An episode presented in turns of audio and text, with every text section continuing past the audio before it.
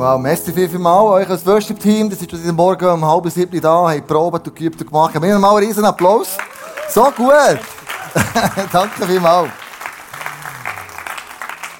Ich möchte euch ein bisschen mit reinnehmen. Wir sind im ICF in einer Serie dran, die heisst das Superbuch. Und da geht es um, um die Bibel. Ich habe da meine eigene mitgenommen. Was machen wir mit dieser Bibel?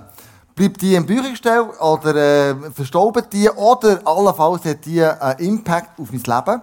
Und letzten Sonntag hat Andrea, meine Frau, uns erzählt, ähm, von wo nehmen wir Nachrichten. Wir, Im Moment sind wir in einer Phase, in wo wir mega viel Fake News lesen.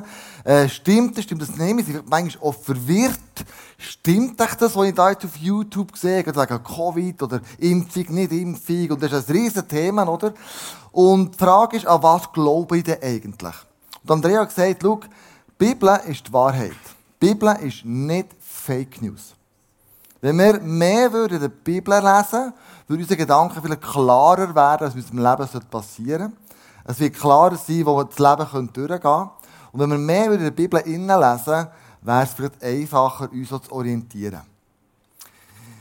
Ja, und mein Thema ist heute, ja, kann ich denn dieser Bibel überhaupt vertrauen? Also, wenn ich mein Leben so nach dem ausrichte, ist ja die grosse Frage, oh, merci vielmal, ah, oh, Latte Macchiato, eines meiner Lieblingsgetränke, neben Wein und Wasser. Genau. Ähm, das könnt ihr dann hingen oder haben, der Bar, wenn ihr eins wollt. Das ist echt nur für euch, die, die gerne einen Kaffee haben, oder einen Tee, oder ein Gocke, oder was auch immer.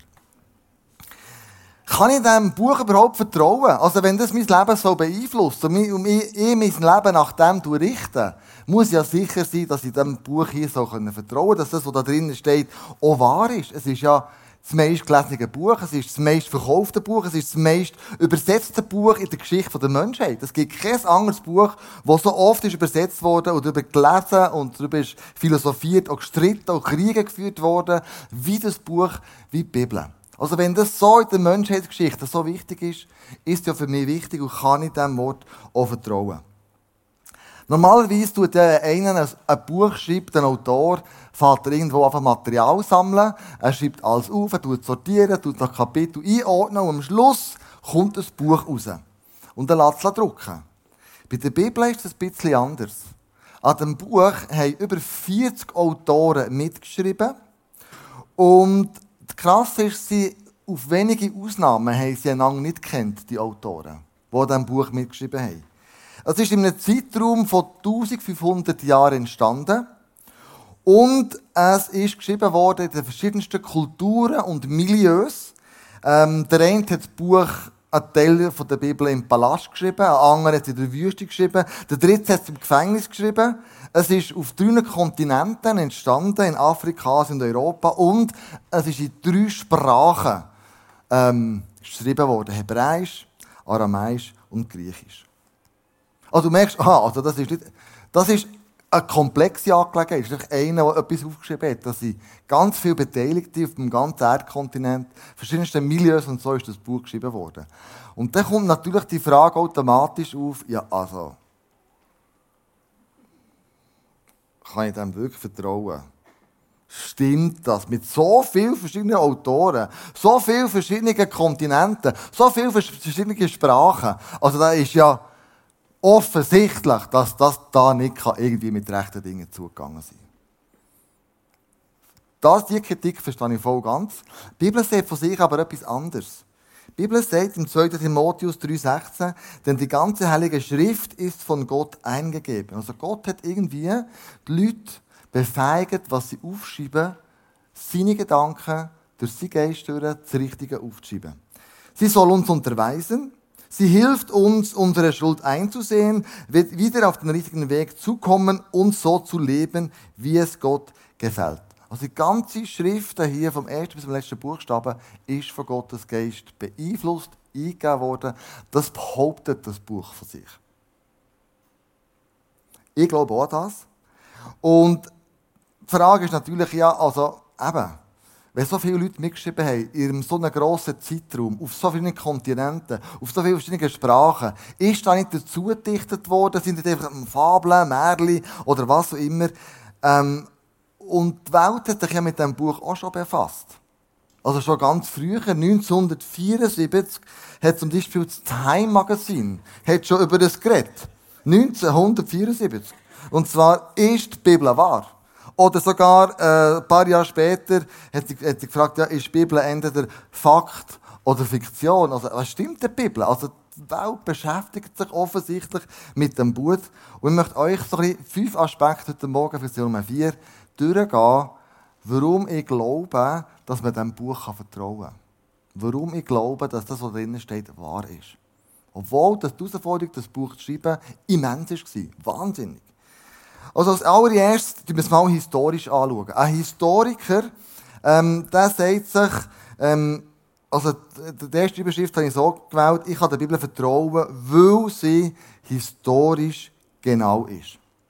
Ein Historiker, ob eine Schrift oder ein Manuskript ähm, adäquat ist, richtig ist, ihm kann vertraut werden, schaut er als allererst in die Abschriften. Wie viele Manuskripte gibt es überhaupt von diesem speziellen Fall?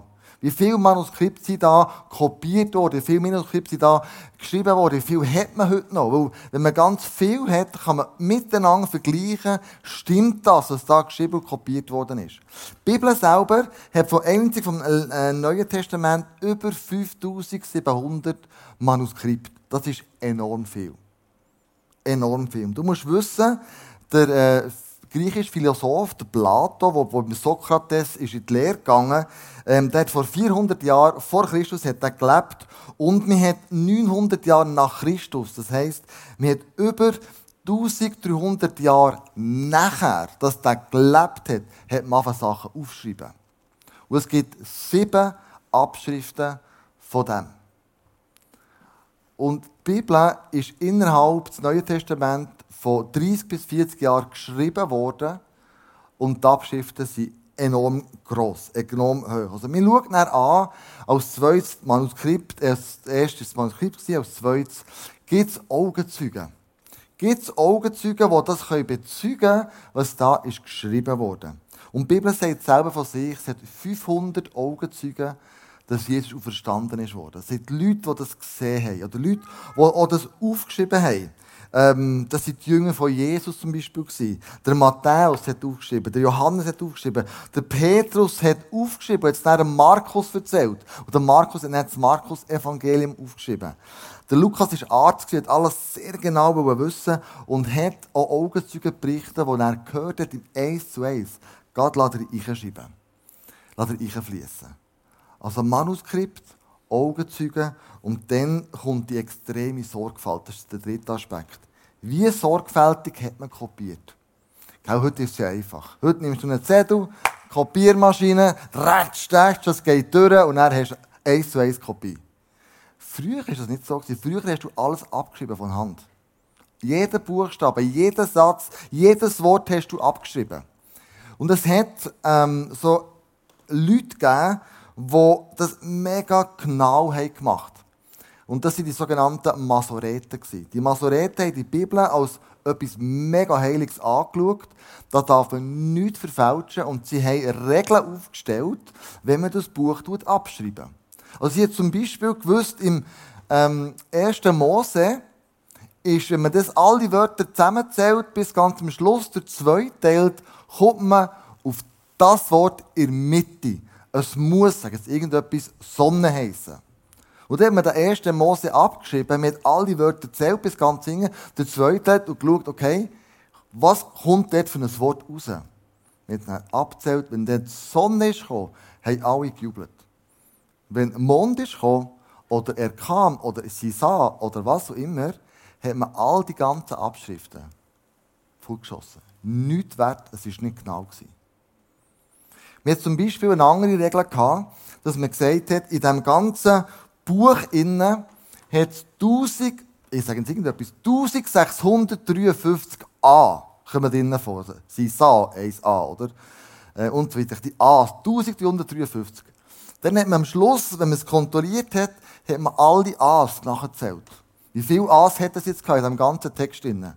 Und wenn es 1654 hatte, 1 A mehr, hat man gemerkt, Hey, das ist ungenau abgeschrieben, also wird es weggeschossen. Also, die haben extrem, extrem, extrem genau geschafft und haben das genau überkopiert. Dann hat man ähm, archäologisch hat man gemerkt, dass viele Orte, viele Begebenheiten, viele Namen, die da aufgeschrieben worden sind, hat man dann auch wieder gefunden, aufgrund der Bibel, wo sie zugeschüttet waren. Und die Archäologie hat in den letzten 150 Jahren ganz viele Sachen freigelegt, die in der Bibel schon lange drin steht, aber wo man nicht mehr gewusst hat. 1947 ist ein krasser Fund entstanden. Also 1947 hat man in die sogenannte Kunderammer-Rolle noch beim Toten Meer gefunden. Das waren alte Schriften vom Jesaja, wo in Tongefäß in Höhlen irgendwie versteckt hat. Und der Hirt hat dort die Tongefäße gefunden, hat gemerkt, dass sie ganz äh, irgendwelche Schriften drinnen, ist sich dem Wert nicht bekannt gewesen und plötzlich hat man gemerkt, wow, das sind Schriften drinnen, die 100 ähm, vor Christus äh, sind aufgeschrieben worden. 100 Jahre vor Christus ist es aufgeschrieben worden. Und man hat nachher geschaut, was dort ist aufgeschrieben wurde und was man heute hat, hat man übereinander gelegt. Stimmt das oder stimmt das nicht? Und man hat eine Abweichung gefunden, weniger als 5%. Also die Qumran-Rolle ist für das Christentum äh, mega wichtig gewesen. und es gibt auch Berichte, ich weiß nicht, ob das eine Fake News ist oder nicht, man hat aber versucht, ähm, die Qumran-Rolle zu verschwinden, weil sie so äh, ähm, evidenzbasierend sind und so krass etwas können aussagen dass das, was da drinnen steht, nicht gefälscht ist, sondern wahr ist und der Wahrheit entspricht. So ist es dann passiert.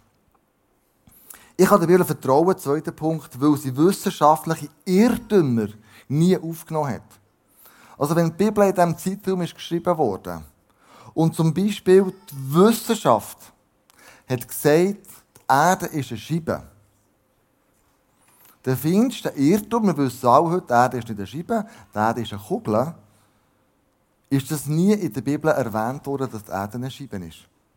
Also wissenschaftliche Irrtümer, die man damals geglaubt hat, haben nicht den Weg in die Bibel gefunden, sondern sie aussen vorgelassen. Warum? Die Wissenschaft und die Bibel aus meiner Perspektive muss man unbedingt zusammenführen. Das ist mega wichtig. Nicht die Bibel gegen die Wissenschaft. Das ist nicht entweder oder, es ist und. Und, weil, man macht oft einen Überlegungsfehler. Die Wissenschaft ist dazu da, um zu erklären, wie etwas ist. Zum Beispiel, wie ist das Paradies entstanden? Wie ist die Erde entstanden? Oder was auch immer. Wie funktioniert unser Auge? Wie funktioniert unser Körper? Wie? Das macht die Wissenschaft. Die Wissenschaft tut aber nie ähm, beantworten, für was oder wozu etwas ist geschafft wurde. Also warum hat es den Garten Eden gebraucht? Warum hat Gott die Erde geschaffen? Das tut die Wissenschaft nicht beantworten. Darum haben wir die Bibel. Die Bibel tut das wozu beantworten. Gott hat den Garten Eden geschaffen, dass er Menschen, die er kreiert hat, geschaffen, hat, denen begegnen in einem paradiesischen, sündenfreien Zustand. Das war die Idee, warum er das Paradies geschaffen hat. Also die Bibel tut das Wozu und Warum beantworten. Und nicht die Wissenschaft. Johannes Kepler, war ein berühmter Mathematiker. Er war der, der herausgefunden hat, so die Gesetzmäßigkeiten ähm, von Planeten und Sonne. Wie bewegen sich die Planeten um die Sonne herum? Und er hat 1570 bis 1630 hat er gelebt. Und er hat folgende Aussage gemacht. Er hat gesagt, die Wissenschaft hinkt einen Gedanken hinter Gottes Gedanken her. Er hat eigentlich aufsagen mit dem, wenn es Gesetze gibt von der Physik, wo Gott schon lange geschaffen hat, wie zum Beispiel die Erdanziehung, irgendwann entdeckt die Wissenschaft, aha, es gibt eine Erdanziehung. Aha, es gibt die ja.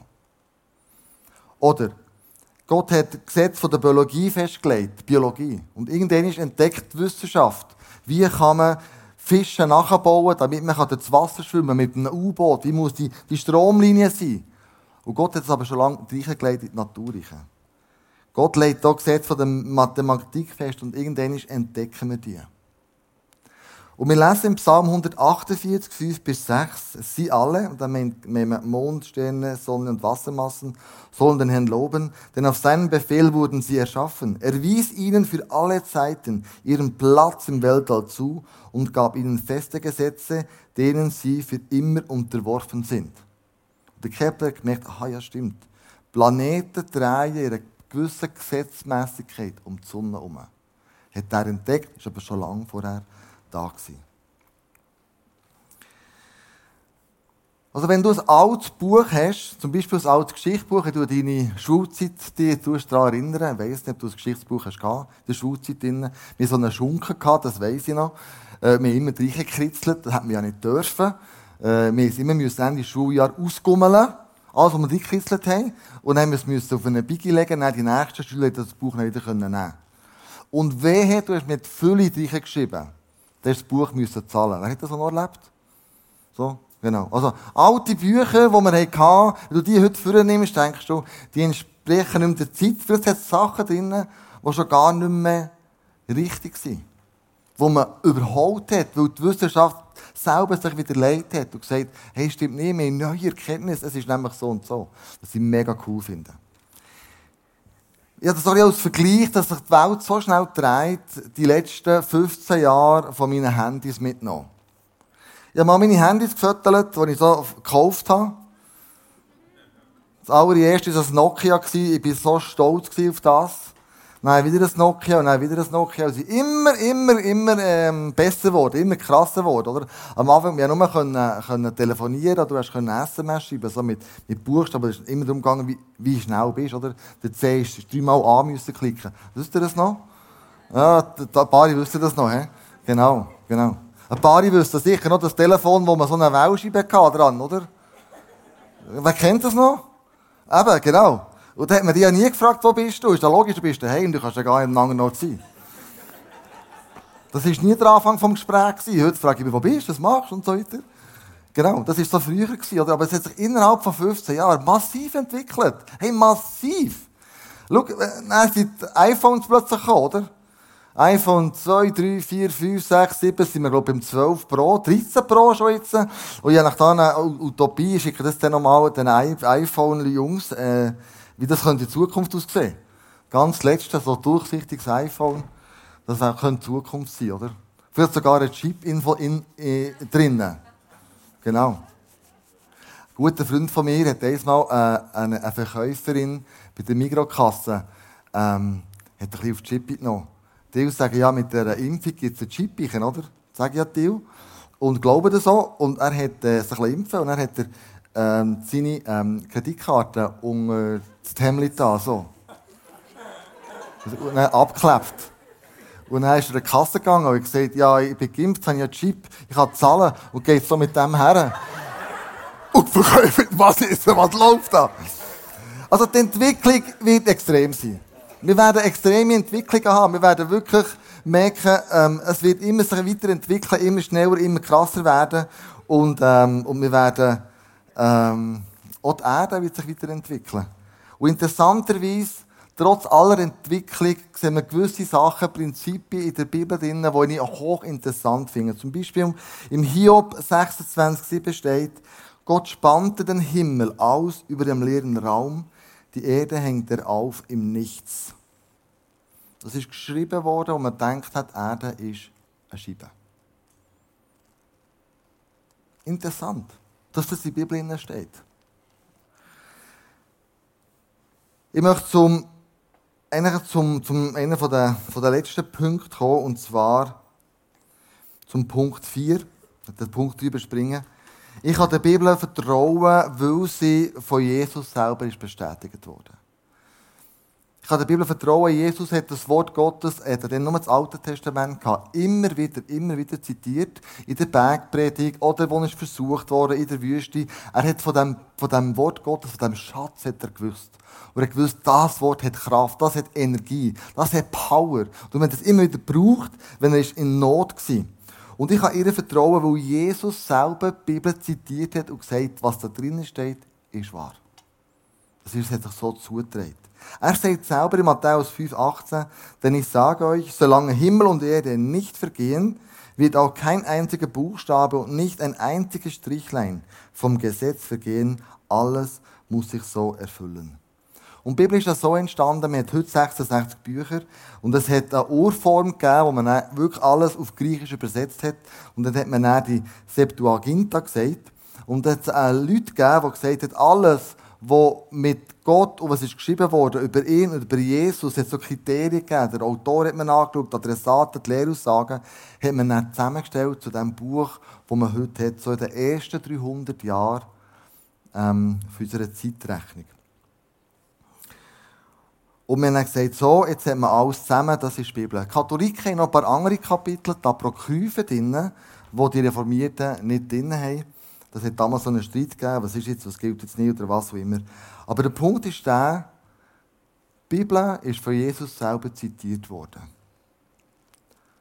Und wenn ich Jesus glaube und er die Bibel zitiert, kann ich davon ausgehen, es ist wahr. Und er selber kann nicht lügen.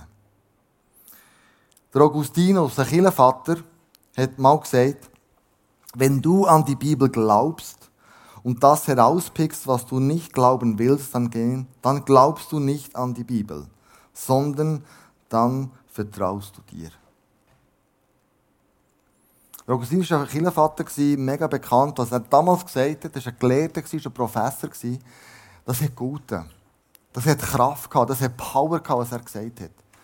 Und wenn er sagt, die Bibel ist dazu da, zu glauben, aber wenn du nicht daran glaubst, dann glaubst du eigentlich und vertraust nur dir selber. Und ich glaube, manchmal machen wir das auch ein bisschen mit, dem, dieser Bibel. Wir denken, ja gut, das stimmt. Das da hier, puh, weiss ja nicht genau, ob das stimmt. Oh, das ist genau für mich. Das ist super, das brauche ich, das ist mega gut. Das da, oh, nein, ich sage jetzt etwas ganz Provokatives. Der Zehnzahler, sicher nicht, das mache ich. Der Punkt ist der, wenn du die Bibel so liest, dass du alles so rausziehst, einfach für dich ist, für dich gut ist, dann denke ich, lese mir die Bibel falsch. Die Bibel ist ein allumfassendes Werk. Die Bibel ist ein Buch, wo man wirklich darauf vertrauen kann. Aber es tut eine grosse Frage beinhalten. Und ich möchte dir stellen. Nämlich, Welchem Autor traust du mehr zu? Das, was du glaubst? Oder das, was hier drinnen steht? Mit anderen Worten, wer ist eigentlich deine Autorität in deinem Leben? Welche Autorität wird dich prägen in deinem Leben? Welche Autorität? Wir werden überall prägt. Du kannst nicht sagen, ihn ziehe mich. Das ist nicht möglich. Wir werden überall von irgendjemandem oder irgendetwas prägt. Und was prägt mich? Was ist die Autorität, die mein Leben beeinflusst? Was ist die Autorität, die mich prägt? Was ist die Autorität, wo ich merke, die, die meint gut mit mir? Bin ich mein eigener Boss? Denke ich, das, was ich das Gefühl habe, ist richtig. Wow, das, was ich das Gefühl habe, ist gut. Und alles andere ignoriere ich Oder überlege ich mir, gibt es etwas, das das Weltgeschehen so verändert hat, wo Milliarden von Menschen daran glauben. Wo Milliarden von Menschen schon Erfahrungen gemacht haben. Positiv. Dass es ein Buch sein könnte, das auch für mich interessant werden könnte. Wenn du noch keine Bibel hast, dann möchten wir dir unbedingt so eine kleine Starterbibel schenken. Du kannst dort hingern, ähm, zum Welcome Point gehen. Die schenken dir so eine Bibel. Uns ist wichtig, dass jede Person eine Bibel hat, die sie drinnen liest. Und in dieser Bibel hier innen so noch ähm, so Geschichten drin von Menschen, die äh, Sachen erzählen, ähm, was sie mit Gott erlebt haben. Das ist mega spannend. Nimm dir so eine Bibel einfach mit, hey, geh einfach hin, noch keine hast. Nimm dir so eine mit und, äh, und lies drinnen. Es lohnt sich. Und nicht nur ab und zu, sondern ich glaube, immer mehr und mehr und mehr. Die Bibel ist ein Buch, das Gott für uns geschrieben hat. Wenn wir auf eine Reise gehen, soll die Bibel unser Kompass sein und uns begleiten auf dieser Reise, die wir heute gesehen haben von den kleinen Babys, wo wir ihnen schon eine Kinderbibel schenken und wir daran glauben, dass das wichtig ist, bis wir irgendwann alt und grau sind und vielleicht mit so einer Bibel unterwegs sind. Aber das Wort uns von Kinderbein an prägt hat und uns inspiriert hat. Und das wünsche ich euch, wünsche ich mir, wünsche ich als ganze Kirche, dass wir sagen, ich stelle mich unter die Autorität, weil das ist nicht Fake News. Lass uns zusammen beten. Wir meistens machen es so, wir stehen auf zum Gebet und mit dem, wenn wir, Gott, wenn wir ausdrücken, oh Gott, wir wollen die Ehren, wir wollen einfach hocken, sondern wir wollen aufstehen, aktiv werden, wir wollen auch einen Song singen. Und ähm, wenn du Fragen hast zum, zur Bibel, wenn du Fragen hast zu den prophetischen Eindrücken, dann ist hier vorne das Face-to-Face-Team, das Esti wird da sein, ähm, die Asti wird da sein, da kannst du einfach vorgehen. Auch die, die oben sind, kommen dich runter, äh, kommen da vorne. Äh, sie lieben es, mit euch zusammen zu sein, mit euch zu beten, vielleicht sogar prophetisch für euch zu hören, vielleicht sogar prophetische Eindrücke aus der Bibel herauszunehmen, zu zitieren, die dein Leben könnten vereinfachen, verbessern. Ich danke dir, Jesus, dass du die Bibel als wahr darstellst. Ich danke dir, dass du die Bibel als das nimmst, was ist, nämlich als Wort von Gott. Wir wollen so in die Autorität unterstellen und sagen, Vater im Himmel, wir danken dir, dass du uns etwas Kostbares gegeben hast. Etwas, was unser Kompass ist im Leben. Etwas, was uns hilft, auf dem Lebensweg den richtigen Weg zu finden. Etwas, was uns hilft, drauf dran zu bleiben. Etwas, was uns so wie, wie, wie durchleitet. Alle Schwierigkeiten, alle Nöte, alle Herausforderungen. Ich danke dir für das riesige Geschenk, das wir hier in den Händen haben. Und es ist ein mega Geschenk. Und wir wollen ehren, wir wollen achten, und wir wollen auch wertschätzen, indem wir drinnen lesen und uns von dem inspirieren Danke, dass das Wort lebendig ist. Du wirst, wenn wir dem Wort werden lesen, wirst du uns begegnen, du wirst zu uns reden, du wirst uns inspirieren.